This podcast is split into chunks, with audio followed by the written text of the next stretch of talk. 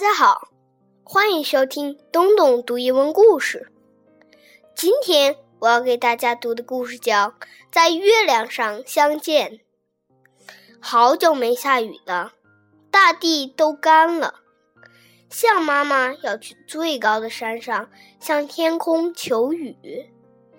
小象不想离开妈妈，妈妈告诉他，他处处都能感觉到妈妈的爱。而且他们会在月亮上相见。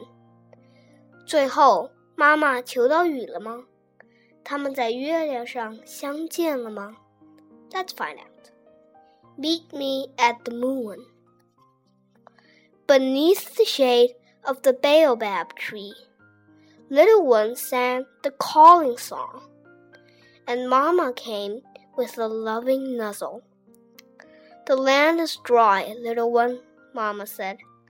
I must climb to the highest mountain to ask the skies for rain. But, Mamma, said little one, I don't want you to go. I know, little one, but you will feel my love and everything around you. What if I can't hear you, Mamma? Listen for my sound on the wind, little one. I will sing to you. How I know that you still love me?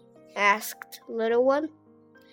I love you like the sun loves the earth, said Mamma. When you feel the warmth of the sun, I will be loving you from where I am. But, Mamma, I won't be able to see you. Find the brightest star, little one, if we both look at the same star, it will be as if we are seeing each other. Mamma, said little one, how will you find me again? When the night sky is bright, little one, meet me at the moon, where the sky touches the earth. I love you, little one, said Mamma. Then Mamma left to climb the highest mountain to ask the skies for rain.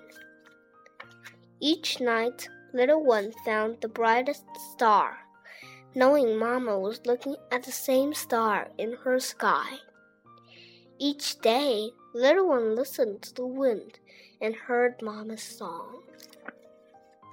As, and as the sun warmed the earth, little one felt loved. Days passed, and then a week. The dry earth crumbled in the heat, and still Mamma did not return. Dark clouds finally rolled across the sky and cracked open with rain. But now there was no song on the wind, no bright star to see, no sun to make little one feel warm and loved. After a long while, the clouds parted. Little one saw the moon high in the sky. Mama, you told me you'd meet me at the moon, the little one said. But how can I reach it? Then little one remembered to sing the calling song and sang deep into the night.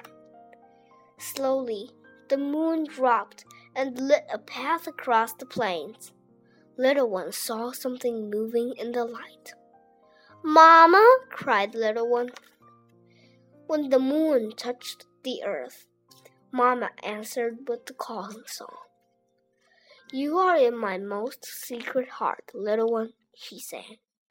And you are in mine, little one answered. I love you.